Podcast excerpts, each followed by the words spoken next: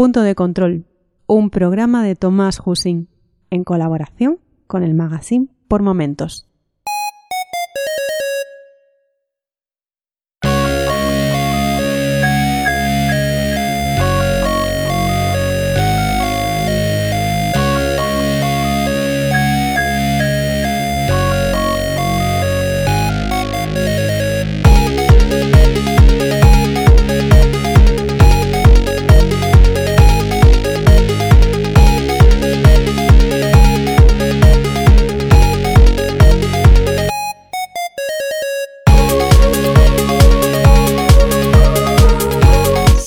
Saludos y bienvenidos al episodio 20 de Punto de Control, un podcast sobre videojuegos, fantasía y ciencia ficción con el fin de compartir mi afición a estos géneros de una manera lo más amena posible. Mi nombre es Tomás y en este episodio os voy a hablar sobre la historia de Tetris, un clásico entre los clásicos, un título que hace más de 30 años fue capaz de despuntar por sí solo, por su simple calidad, consiguiendo enganchar a millones de personas alrededor del planeta. En definitiva, un videojuego que tras su aparente fachada de inocencia esconde una historia de conspiraciones políticas, tráfico de influencias y la gran última crisis del comunismo en Europa. Y os estaréis preguntando qué demonios tiene todo esto que ver con Tetris. Paciencia, poneos cómodos y disfrutad de esta historia que comienza en unos pocos segundos.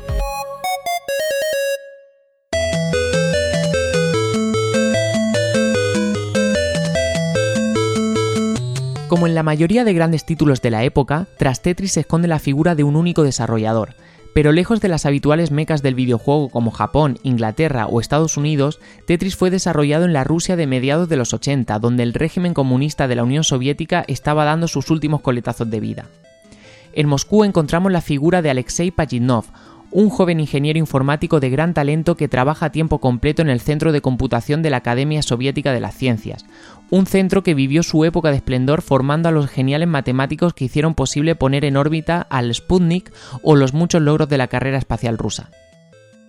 Al otro lado del telón de acero, lejos de grandes corporaciones como Intel o IBM, los rusos han desarrollado una compleja red de sistemas informáticos como los Electrónica o los Minsk, ordenadores que no tienen nada que envidiar a sus contrapartidas occidentales. De hecho, pese a que estamos acostumbrados a la imagen de la Unión Soviética en decadencia durante los 70 y los 80, los progresos en tecnología electrónica de los rusos no son nada desdeñables. Es más, surgen ya por entonces algunos fabricantes de máquinas recreativas a imagen y semejanza de las occidentales, modelos que nunca salieron de su país de origen pero que tienen dedicado en la actualidad un museo en Moscú. Pajitnov, con 30 años y una familia ya formada, es un apasionado de la ingeniería informática y la programación, pero también de los juegos de mesa y los rompecabezas. Concretamente le fascina un juego tradicional ruso, el Pentaminos, un sencillo pasatiempo para un único jugador que consiste en encajar varias piezas en un espacio rectangular. Obsesionado por su aparente sencillez y complejidad, Pajitnov ocupará los pocos momentos libres de los que dispone en su oficina, con la ayuda puntual de su colega Dmitry Pavlovsky, en programar una versión muy personal del clásico pasatiempo. El resultado final, tras muchas pesquisas, será muy distinto al original. Pajitnov simplificará las fichas, limitará su variedad a tan solo 7 modelos y creará un tablero al que van cayendo las fichas del cielo. Como las partidas duraban relativamente poco, Pajitnov añadirá una vuelta de tuerca muy peculiar. Las filas completas desaparecerán dejando sitio a nuevas fichas. Es el verano de 1984 y había nacido oficialmente Tetris. En pocos días, Tetris se convierte en la sensación de la Academia de las Ciencias rusa. Prácticamente todos los Electrónica 60 del centro, el ordenador sobre el que Pajitnov había desarrollado el juego, tienen su copia instalada con la que los ingenieros llegan a pasar horas embobados frente a la pantalla. Algunos de esos compañeros ayudarán a mejorar el juego, añadiéndole color y sonido, mientras que otros, como Vadim Gerasimov, que actualmente trabaja en Google, programarán versiones para otros sistemas como el estándar PC de IBM. En un país donde la noción de comercializar un videojuego es totalmente impensable, Tetris se distribuye libremente de mano en mano, primero por toda la ciudad y finalmente por toda la Unión Soviética, llegando incluso hasta las alejadas fronteras de países satélites como Hungría, donde el juego aprenderá su primera lección avanzada en capitalismo. A mediados de 1985, en Budapest, el director y fundador de Andromeda Software, Robert Stein, descubre el título en una de las muchas adaptaciones que ya proliferaban en los círculos informáticos húngaros. El juego había sido ya conversionado por los programadores locales a sistemas como el Apple II o el Commodore 64. Andromeda Software está especializada precisamente en importar aplicaciones informáticas desarrolladas en los países periféricos de la Unión Soviética y comercializarlas en Reino Unido. Hasta el momento sus intereses se habían limitado a pequeños programas ofimáticos, pero con Tetris estaba dispuesto a hacer una excepción. Stein estaba convencido de poder hacer un gran negocio con él. Tras remontar toda la cadena de intercambios, consigue llegar hasta su origen moscovita, donde logra contactar con el mismo Pajitnov, al que llega a ofrecer hasta 10.000 libras esterlina, esto al cambio son unos 29.000 euros actualmente, por los derechos en exclusiva de comercialización del juego. Una oferta que al desarrollador ruso, criado y educado en un régimen comunista cerrado, le suena chino. Stein se topará de bruces con la compleja maquinaria burocrática soviética, Legalmente, al haber sido desarrollado en instalaciones oficiales del Kremlin, Tetris es propiedad del gobierno ruso, el cual demuestra no tener ningún interés en atender a las peticiones de un distribuidor extranjero. Pasarán meses hasta que sus oficiales den muestras de estar dispuestos a negociar.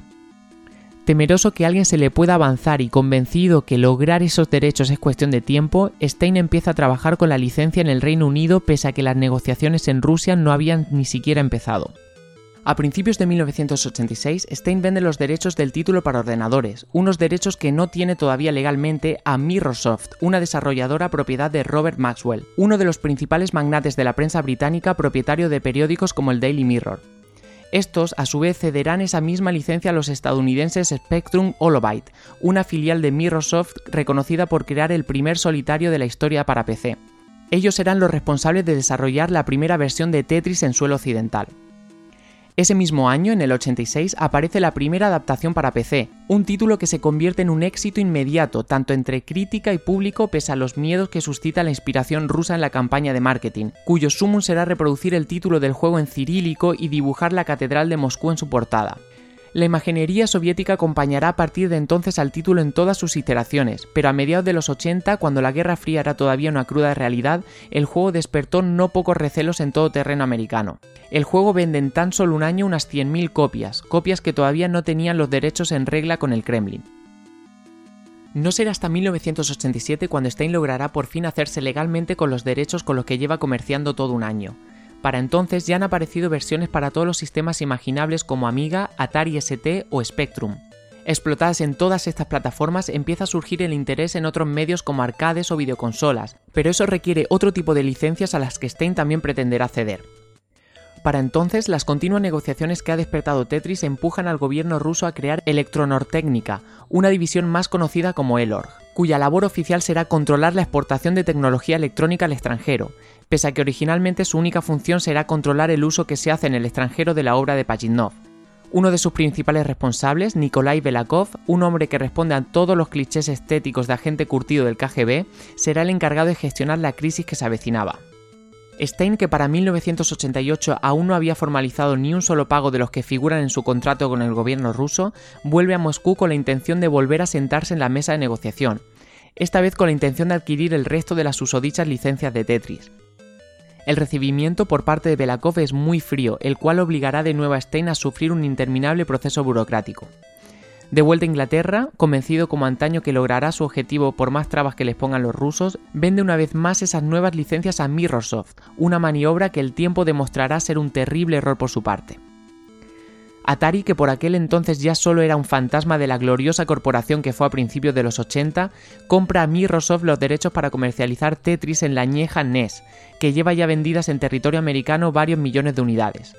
Esta versión será desarrollada por el gran Ed Log, creador del mítico Gauntlet, y aparecerá bajo el sello Tengen, el nombre que usa la compañía para publicar el videojuego en consola y para distanciarse del amargo recuerdo que guarda el público americano de la crisis del 83. El éxito, como no podía ser de otra manera, es inmediato y llama poderosamente la atención de los ejecutivos de Nintendo en el país del sol naciente.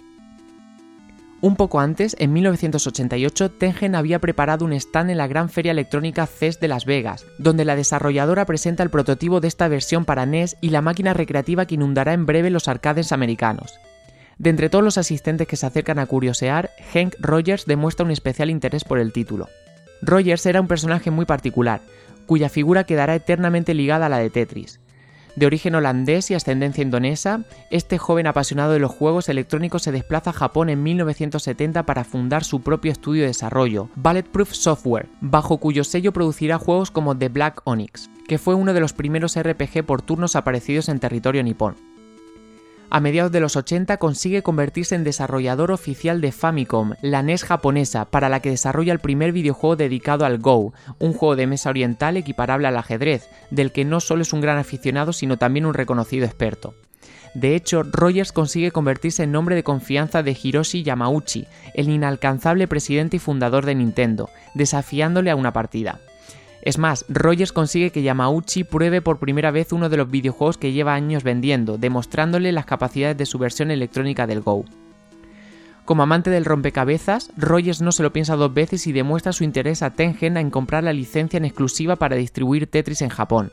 La adaptación para la NES japonesa aparece ese mismo año, convirtiéndose también en un gran éxito de ventas. A finales de año, los mandamases de Nintendo demuestran la confianza que tienen en Rogers mostrándole el primer prototipo de su futura consola portátil, la Game Boy, un sencillo modelo para el que el equipo de Gunpei Yokoi había preparado una versión monocroma del clásico Tetris. Yamauchi, que continúa obsesionado en que Nintendo domine mundialmente la industria del videojuego, quiere que Rogers les consiga a cualquier precio la licencia en exclusiva del juego para consolas portátiles. Toda la plana mayor de la Gran N está convencida que el juego soviético puede ser el principal revulsivo internacional para los futuros compradores de su ingenio. La historia le dará la razón. Con tal de lograr este objetivo, Rogers decide por una vez prescindir de terceros y consigue contactar directamente con Stein, pese a que la comunicación no sea nada fluida. Este, que sigue negociando con los rusos la propiedad de unas licencias que ya está vendiendo, prefiere dar largas al enviado de Nintendo, pues Microsoft también había mostrado interés por esos derechos. Rogers, harto, decide prescindir de mediación de Stein y va a negociar directamente con los responsables rusos de Elorg. Mientras tanto, en Microsoft también habían decidido que no valía la pena seguir utilizando a Stein de intermediario y que preferían ser ellos quienes traten directamente con los rusos, aprovechando las influencias de su propietario, reconocido amigo del presidente Gorbachev. Para tal labor contarán como representante a Kevin Maxwell, el hijo del mismísimo magnate. Simultáneamente, Stein empezaba a estar muy harto de un Belakov que no paraba de ponerle trabas exigiéndole los pagos que debía. Estaba decidido a volver a Moscú y conseguir todos sus propósitos. Por aquellas vicisitudes del destino, los tres empresarios se desplazaron a la capital ruso la misma semana de febrero de 1989 con la intención de hablar directamente con los responsables de Elor. El caso de Rogers es más peliagudo todavía, pues se presenta en la capital rusa sin conocer a nadie, sin saber a quién debe dirigirse y sin invitación ninguna. Los tres se hospedaron en hoteles diferentes y nunca llegaron a cruzarse, pese a coincidir en la sede de Elorg donde Belakov los había citado el mismo día. Este tiene por delante un día nada ciago, obligado a reunirse con Stein del que ya sospechaba que no era trigo limpio, con el hijo de un multimillonario con contactos en las más altas esferas del gobierno y con un risueño joven que se había presentado como representante de una desconocida empresa japonesa. Rogers es el primero en sentarse en la lúgubre oficina de Elor que parece más una sala de interrogatorios que otra cosa. Belakov sabe que Rogers cuenta con el apoyo del propio Pajitnov, con el que pese a las fronteras culturales había acabado haciendo muy buenas migas. Al fin y al cabo a ambos les fascinaban los videojuegos y los juegos de mesa. Las únicas armas de Rogers son su labia y su desparpajo, armas que consiguen ganarse incluso al frío agente ruso con su sinceridad. Pero un momento muy tenso pone en peligro toda la negociación cuando Rogers explica a qué se dedica Nintendo y le muestra uno de los cartuchos de Tetris para Famicom que estaba comercializando en su país. El responsable de Elor queda estupefacto. ¿Cómo puede Nintendo comercializar juegos para consola cuando él mismo estaba negociando aún con Stein su licencia? Rogers consigue salvar el tipo siendo totalmente sincero, explicando que él no ha hecho más que comprar unos derechos que creía en regla y poniéndose en disposición de hacer lo que sea necesario con tal de enmendar la situación. Además, el trato que ofrece Rogers es impecable. Un 1% de todos los beneficios obtenidos por el juego serán para Elorg y se comprometen a pagar la licencia por adelantado. El siguiente en pasar por el amago de interrogatorio es el mismo Stein, el cual Belakov recibe con graves acusaciones lejos de su habitual postura fría y calculadora. Y no es para menos, no solo aún tiene que formalizar varios pagos pendientes, además ahora tiene pruebas concluyentes que Stein había estado negociando a espaldas de Elor con licencias que todavía no estaban en su poder legalmente, lo que en el peor de los casos podía acabar ante un tribunal soviético. Stein se excusa como buenamente puede y reafirma su intención de adquirir, como era su propósito inicial, esas licencias todavía pendientes. Finalmente será Kevin Maxwell el que se entrevista con Belakov, cuyo total y deliberado desconocimiento de los acuerdos comerciales que había llevado a cabo su compañía con la licencia Tetris le pasará factura. Sin dejarle tomarse ni un respiro, el funcionario ruso aborda directamente a Maxwell acerca de todo lo que había descubierto en la anterior entrevista con Rogers. ¿A cuánta gente había vendido esa licencia de forma ilegal su empresa? ¿Cómo había podido obtener a Nintendo en primer lugar? ¿Qué le vendió exactamente Stein y con qué garantías? Incapaz de responder a la mayoría de preguntas de Belakov, la ignorancia de Maxwell es de nuevo manifiesta cuando asegura que esa copia japonesa de Tetris que le había cedido unas horas antes Rogers ha de ser una copia pirata. Un terrible error que Belakov no olvidará. Pese a eso, Maxwell cumple su función mostrándose dispuesto a comprar las licencias a golpe de talonario, ofreciendo como garantía el gran tamaño de su corporación. Tras largas horas de deliberación, Belakov toma por fin una decisión sobre quién se llevará la ansiada licencia para dispositivos portátiles. A Stein, pese a todos los problemas que había dado, se le ofrece renovar la licencia de Tetris para ordenadores personales que ya estaba en su poder, aunque en el proceso le modifican el contrato con unas multas por retraso en el pago todavía más duras. Además, también se le concede la licencia para máquinas recreativas, pero Belakov se niega a ofrecerle la licencia para la que había acudido originalmente. Maxwell, pese a todo su dinero e influencias, también se queda sin licencia, volviendo a casa con las manos vacías. El funcionario ruso no le perdona la falta de profesionalidad que exhibió durante su tensa reunión. Al final es Rogers quien se lleva el gato al agua, consiguiendo para Nintendo los derechos en exclusiva para distribuir mundialmente Tetris en dispositivos móviles. De tal manera, la Gran N tiene vía libre para empezar a vender a mediados de 1989 su Game Boy con el juego de serie. El triunfo en las oficinas de Nintendo se celebra con champán, pero lo mejor está todavía por llegar. El mismísimo director de Elorg ofrece a Rogers la posibilidad de adquirir para la compañía nipona los derechos en exclusiva para videoconsolas domésticas, los mismos con los que Stein había estado comerciando ilegalmente el último año. Rogers no solo acepta, sino que se compromete a traer a Moscú al mismísimo Minori Arakawa, presidente de Nintendo América, a firmar el acuerdo. Robert Maxwell, ultrajado por el trato que había recibido su hijo en Moscú, mueve todas sus influencias en territorio soviético para que Elor rectifique su decisión.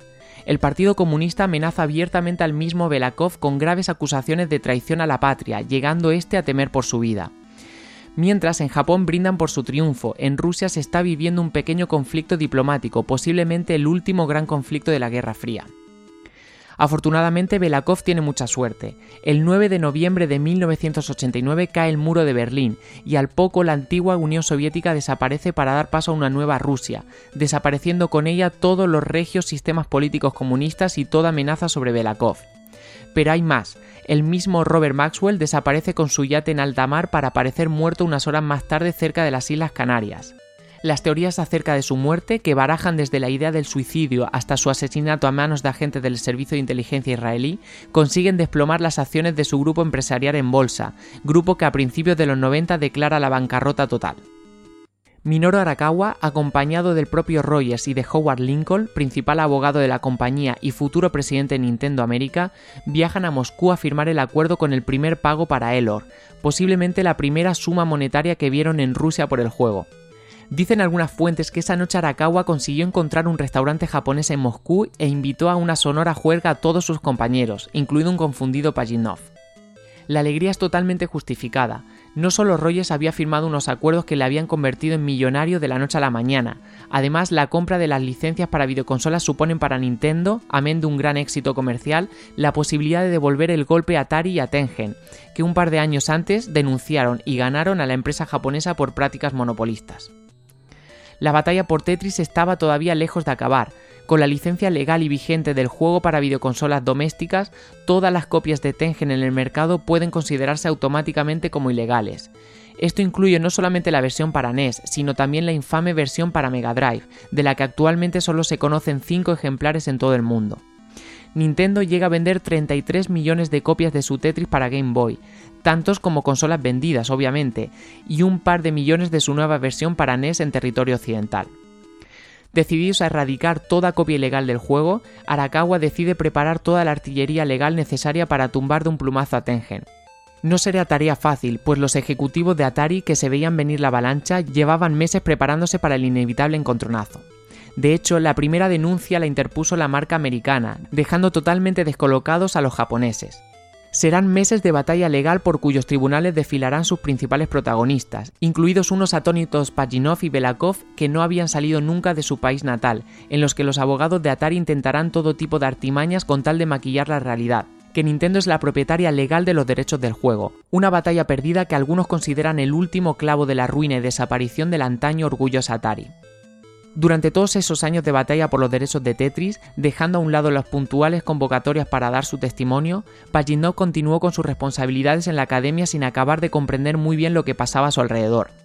Animado por el éxito de Tetris, continuó desarrollando videojuegos, algunos de los cuales también serían importados al extranjero, como Weltris, la considerada como segunda parte del clásico que añadía una tercera dimensión al tablero, o Faces, donde el objetivo era apilar piezas para formar una cara humana.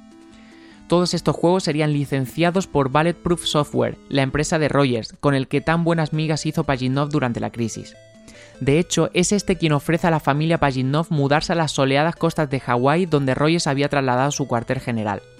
En Estados Unidos, Pajitnov podrá dedicarse en exclusiva a desarrollar videojuegos, colaborando ocasionalmente con Nintendo en títulos como Yoshi's Cookie o desarrollando de cero sus propios títulos como War Night Move o Elfish. En 1996 terminan los diferentes contratos de licencia que Elorg firmó en su momento, que pese a la caída de la Unión Soviética habían seguido vigentes durante todos esos años. Bajo el amparo de la nueva patria de Pajitnov, este se convierte en el legítimo propietario intelectual, una década más tarde, de la franquicia Tetris. Será precisamente su viejo amigo Rogers el que le propondrá fundar la Tetris Company, una empresa que ha gestionado desde entonces los derechos de esta marca. Paralelamente también fundarán Blue Planet Software, una desarrolladora para la que Pajitnov seguirá desarrollando títulos y cuya estrecha colaboración con Microsoft repercutirá en el lanzamiento de varios juegos para Windows como Pandora's Box, y cuyo último golpe de efecto será el lanzamiento de Hexic, como juego de regalo en todas las Xbox 360 de primera hornada. Actualmente Pajitnov se ha unido a Wild Snake Software, donde continúa desarrollando juegos de puzzle originales y diferentes como Alexei Dwys un título en el que debemos de tener una avalancha de fichas muy similares a las de Tetris buscando duplicados entre ellas. Por su labor, en 2007 recibe el Pioneer Award de los Game Developers Choice Awards, galardón que también recibirán genios como Yu Suzuki o Gabe Newell, y en 2009 un premio de honor en los Dutch Games Awards. El verano de 2008 visitará España invitado por la Universidad Autónoma de Barcelona, que también reconocerá públicamente el trabajo de toda una vida y le invitará a dar una interesante conferencia. Dicho evento brindó a los medios españoles el primer contacto histórico con el desarrollador.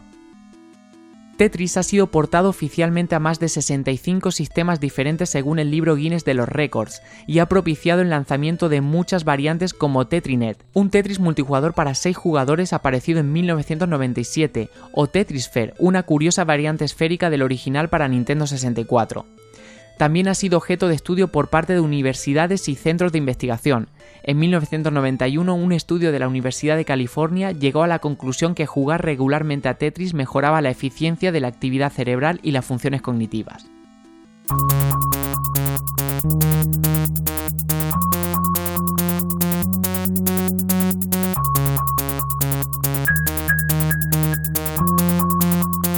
Seguro que Tetris os ha acompañado en algún momento de vuestra infancia o no tan infancia. Nosotros llegamos al final del episodio y no puedo irme sin agradecer el tiempo que habéis dedicado a escucharlo. Podéis poneros en contacto conmigo para hacerme llegar vuestros comentarios por Twitter, soy Tomás HV y si queréis podéis dejar una reseña sobre el podcast en iTunes o en iVoox. Punto de Control colabora y se difunde en el magazine por momentos y os animo a escuchar el resto de programas que conforman el magazine, seguro que encontráis alguno que os guste. Nosotros volveremos el próximo mes. Hasta entonces, cuidaos mucho, un saludo y que tengáis unas fantásticas semanas por delante. Hasta pronto.